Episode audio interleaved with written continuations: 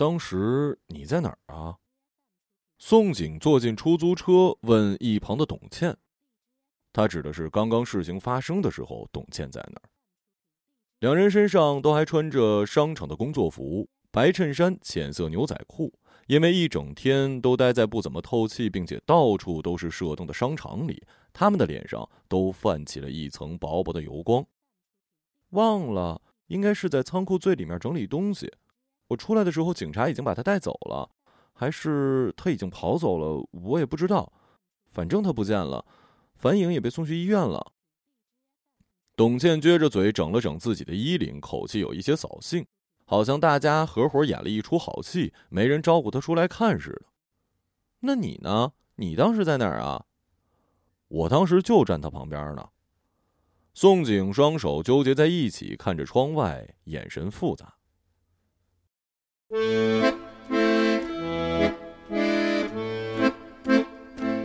男人大概是晚上九点钟走进商场的。初秋晚上阴凉。他穿着褐色的夹克衫和灰色的西装裤，看过去三十好几，往后梳着油头，脸庞消瘦，吊睛三角眼，两道法令纹从鼻翼两侧深深切开，显得怨气丛生的模样。他应该是刚刚从某个饭局下来，酒精上头，脸和耳朵还泛着红。宋景在服务台前整理宣传物品，男人把装着衣服的纸袋慢慢放到他的面前，帮我把这个退掉。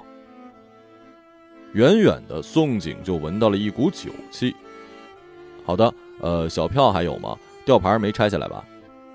宋景一边问，一边看到袋子里，里面是一件毛衣外套。有，都在袋子里，没拆。宋景从纸袋里掏出小票，已经被揉的有一些看不清字迹，依稀可辨购买日期是十五天前。按照规定，今天是可以退换货期限的最后一天。宋景拿出羊毛衣查看吊牌，散发出一股浓烈的烧烤味儿，这不是什么好现象。先生，不好意思啊，这件衣服已经沾染气味，将影响我们的二次销售。按照规定，我们没有办法给你做退换货的处理。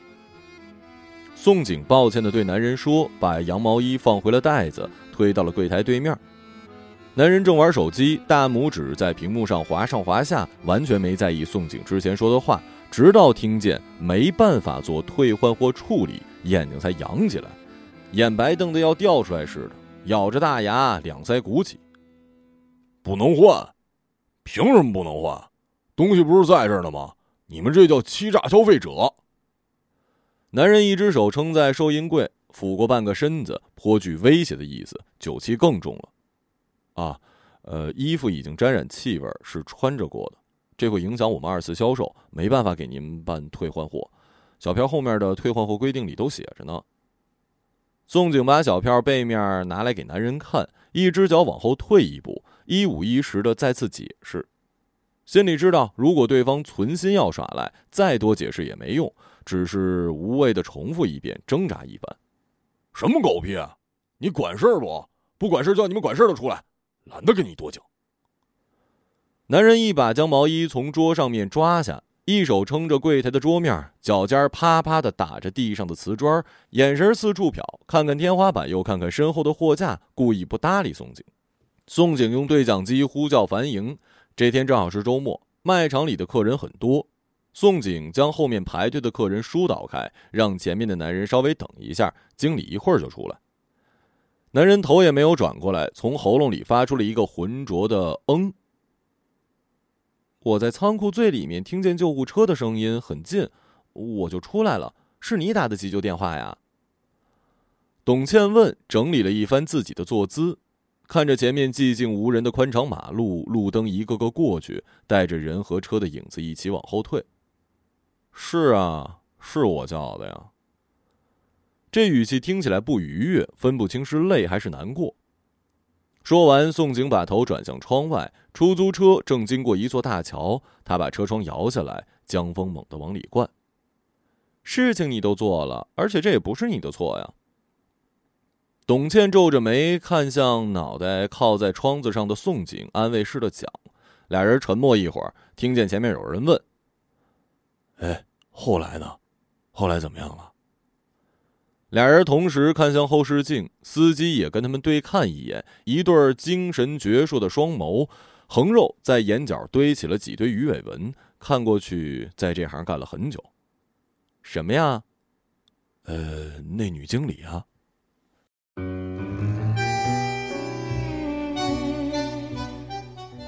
樊英听到呼叫，从办公室后面走出来，接过手，让宋景去做别的事儿。宋景没离开，在后面的复印机前打印明天要用的表格。他有一种不好的预感。您好，先生，呃，可以麻烦您再把衣物给我检查一下吗？樊颖客气地讲，留着干练的短发，戴着厚重的镜片，一个员工只需要与樊颖相处半天，就知道他是一个狠角色，一个偏执的工作狂。老员工都这么称呼他。男人把揉皱的纸袋再次放回桌面，樊颖拿出来闻了闻，直截了当的告诉对方：“不好意思啊，这件衣服的确已经穿过，并且沾染了气味。按照规定，我们是没有办法给您办理退换货的。”樊颖把毛衣装进袋子，重复了一遍宋景刚才说了两遍的话，推出去给对方。宋景几乎能确定，对方当即就被惹恼。樊颖是一个强势的小个子女人，员工都怕她。这放在职场上是一件好事儿，可是平日在办公室趾高气扬惯了，也会忘记在卖场上应该怎么对待顾客，转换一下他那不留余地的口吻。这就是顾客常说的：“你这是态度问题。”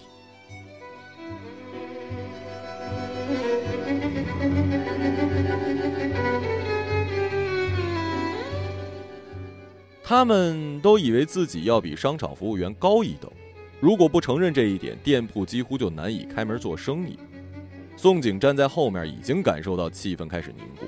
他想说点什么缓和一番，又怕樊颖认为他是故意出风头，就什么都没说。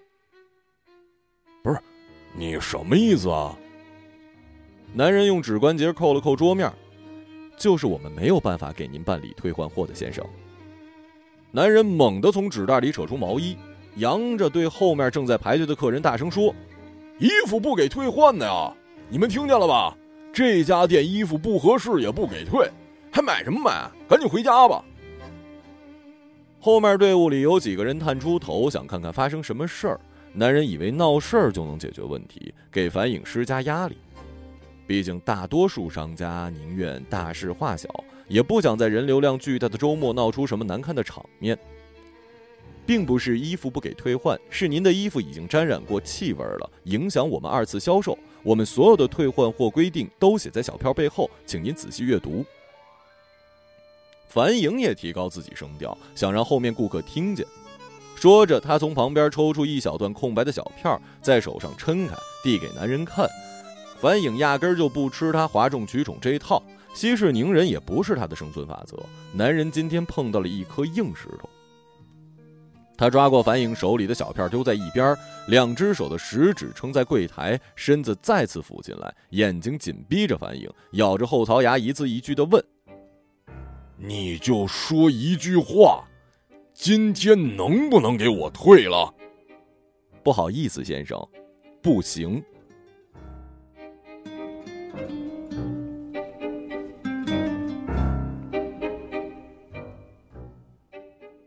好，男人站回原地，从喉咙里吐出一个字儿，搔了搔后脑勺。你是说有气味不给退是吧？那我拿到街对面干洗行了吧？从现在算起十五天是吧？那我马上就拿去洗。还不等樊颖回答，男人提起纸袋就转身要走。不是的，今天是可退换货的最后一天，我们十点营业结束，还有四十分钟，干洗没那么快。樊颖看着男人的背影，讲，在火上又浇了一把油，口气像是打了一场胜仗。男人转过身，原先就红的脸现在变成了气急败坏的涨红。败家娘们儿，你到底给不给我退？牛皮纸袋甩在收银台旁边的顾客吓得退离几步，怔怔的看着正在前面发飙的男人。不行。樊盈斩钉截铁看进男人的眼睛里。现在他不是坚持规章制度那么简单，他只是想赢，就像他赢得经理办公室的位置。一切发生的很快，男人咬着牙，两腮的肌肉拱出形状，右手从笔筒里抓出一支圆珠笔，扎向了于影的肩膀，半支笔都陷了进去，鲜血从白衬衫里涌出来，在重力作用下阴成了一个越鼓越大的椭圆形红色气球，很刺眼。气球声一路延伸到衣摆，滴在了地上，谁也没料到事情的发展会是这样。周围人都愣了愣，反应过来之后，宋景急忙拿起电话报警。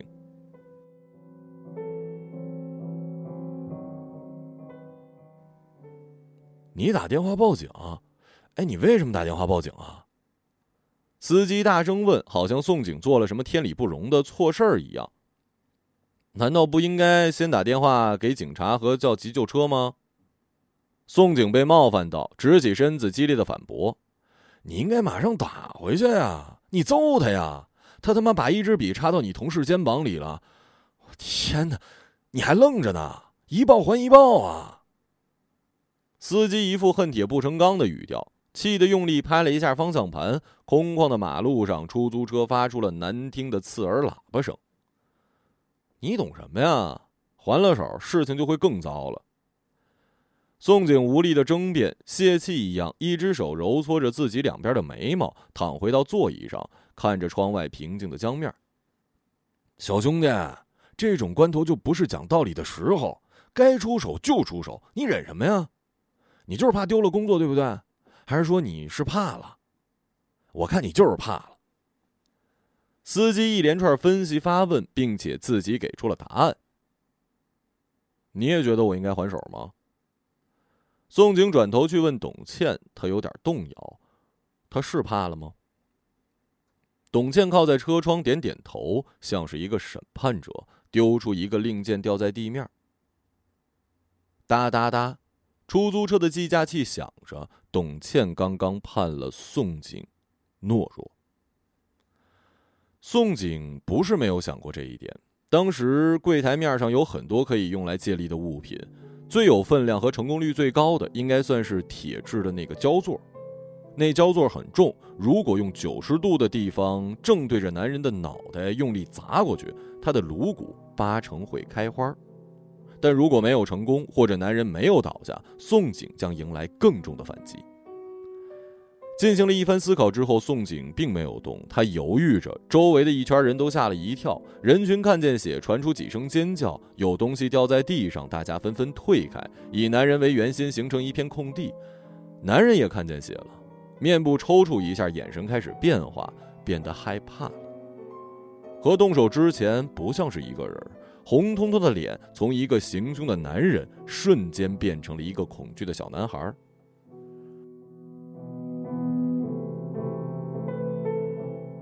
宋景在后面打着电话，大喊着叫其他员工上来。反影被接住，几个人七手八脚的，不知该怎么止血。一堆纸巾被按在圆珠笔的周围，透出了殷红的鲜血。没人顾及行凶的男人，他站在原地手足无措，左顾右盼一会儿，踉跄几步，转身往店门外的方向跑去。他跑了，他跑了！人群里有人喊。宋景挂下急救车的电话，重新打电话给商场保安，转述男人的样貌跟他逃跑的方向，随后跟在男人的背后跑出了店铺。如果我还手了，那又怎么样啊？宋景问司机，司机还没开口，董倩抢在他前面回答：“你会受伤，或许你会伤得更重一点，公司才不会管你是不是做了正确的事儿。你殴打了顾客，最好的结果是降级，最差就是开除。”可能还会因为寻衅滋事到拘留所里住几天，结论就是吃力不讨好。司机嘴上切了一声，反驳道：“切，那又怎么样？所有人都会夸你有种，你帮被欺负的同事出了头，这是你本就应该做的事儿，保护你的同事，女同事。”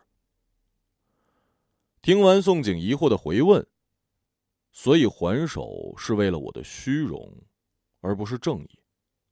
哼，随你怎么想吧。什么正义不正义？现在还有人用这词儿啊？我比较相信一报还一报，每个人都应该做最对的事儿。看不惯的时候该动手就动手，憋在肚子里算什么男人啊？司机不免俗的用起了“是男人就应该”的句式。男人从名词变成了形容词。宋茜像是被司机带有一点性别歧视色彩的论调给刺激到了，将立场转换到了我这边。我倒是觉得每个人都应该为自己，每个人都怕痛，也怕丢掉工作，何必逞能啊？承担的后果可能比一时的爽快多太多了，不值得。司机摇摇头，不说话了。出租车还在进行，窗外大城市间闪着星星点点光亮的大楼猛然向后退。在浩瀚的星空下逐渐变小，月亮在楼宇之间穿梭，倒映在玻璃幕墙上。宋景觉得董倩说的没错，可他真的是这样的人吗？为了明哲保身，所以没有帮樊颖回击。他分析着自己的情绪，一方面觉得这样没错，另一方面又在道义上隐约感到不正确。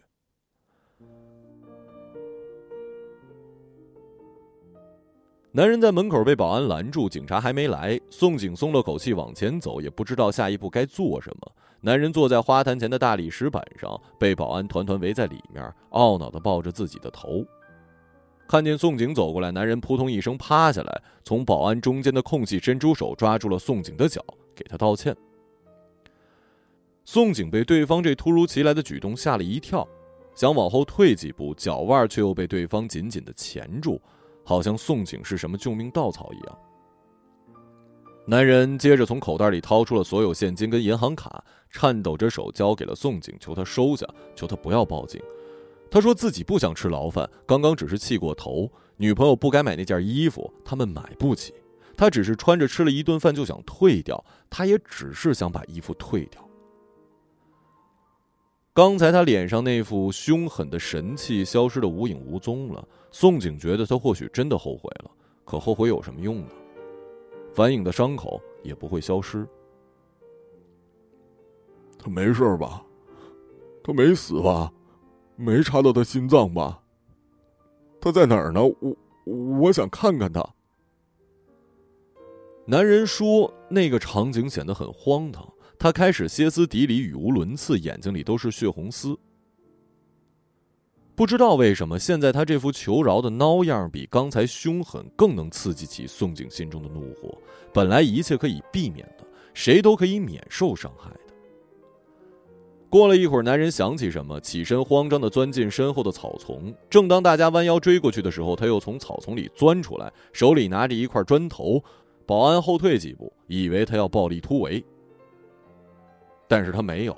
男人跪着挪了几步过来，把砖头递到宋景面前，求他打他，指着自己头顶，让宋景往这儿打，狠狠的打。宋景站在原地，静静的看着男人丧失理智的举动。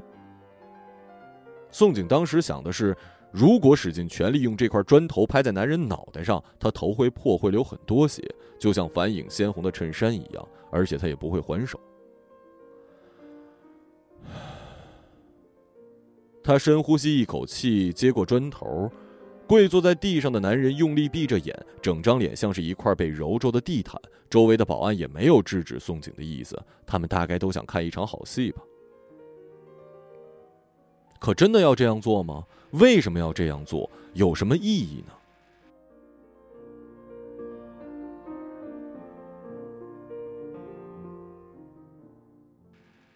一报还一报，这就是意义。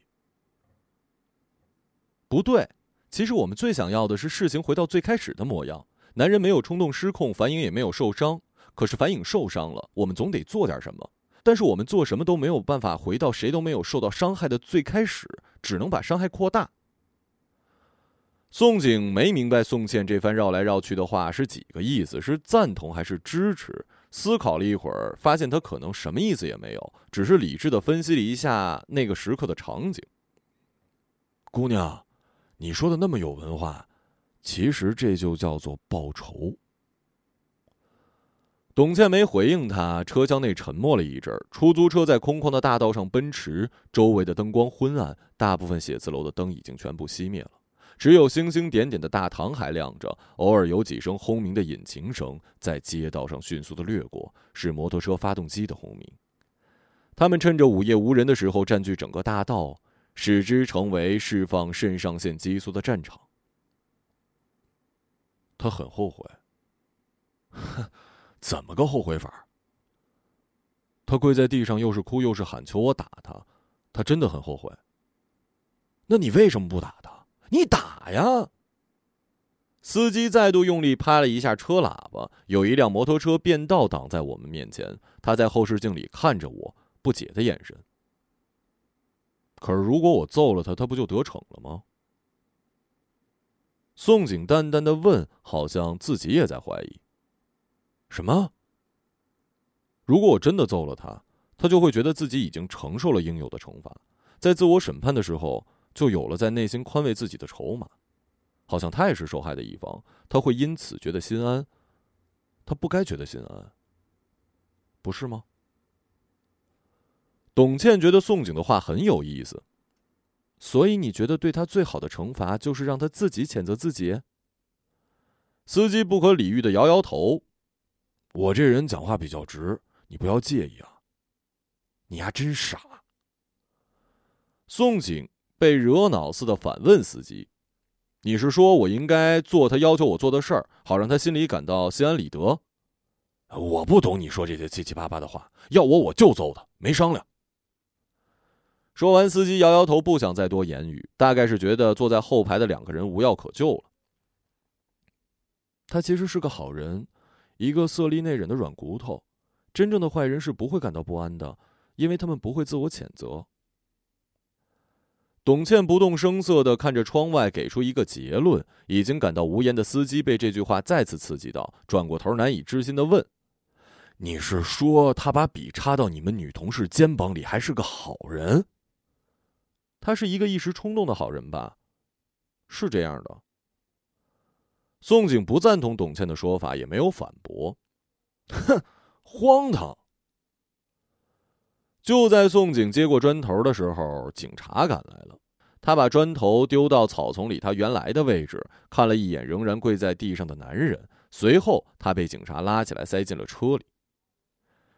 宋景回到店铺，反映的家人已经从城市的另一端赶来，救护车也到了，有几个同事陪着他们一起去了医院。宋景和剩下的几个人被留在店铺里善后现场，陪警察调取了监控录像。等录像看完，已经过了营业时间一个多小时，警察也乏了，打了几个哈欠，大概是觉得这个案件没什么纠纷之处，情节也简单，于是没有进一步的盘问更多。警察走后，宋景一个人站在监控摄像头面前，把事发的情况仔仔细细的看了好几遍，那是一种奇怪的感觉。他从未看过视频里的自己，那个人的动作和表情好像都不属于他，是完完全全的另一个人。柜台对面的男人抓起圆珠笔扎下去的时候，屏幕里的宋景愣了一下，准备上前，然后又缓了缓，拿起手边的座机拨通了急救电话。接着，周围的人围上来，接住快要倒下的樊颖。宋景感觉那个瞬间很长，可从监控看，真的只是瞬间。除了他自己，别人看不见他那一会儿有犹豫。他忽然觉得，或许现在的自己可以在当时做一些更激烈的事儿，当下冲动驱使的事儿。夜深了，宋景一个人从办公室里走出来，拿着长锁锁上了店铺的大门。这个暴力事件开始在社交网络上传开了，动态里都是路人手里摇摇晃晃拍摄的视频。警察把男人从一群保安中间拖出来，他靠着手铐的双手不停地颤抖，手铐碰在一起，耳机里甚至能听见叮叮当当的声音。他的脸吓得煞白，撞了鬼一样。宋景看见眼神空洞的自己站在身后的人群里，转头回到了店里。视频结束，宋景叹了口气，把手机收回口袋，走到大道边上，想招呼一辆出租车去医院看看范颖，可等了许久，一辆出租车都没有。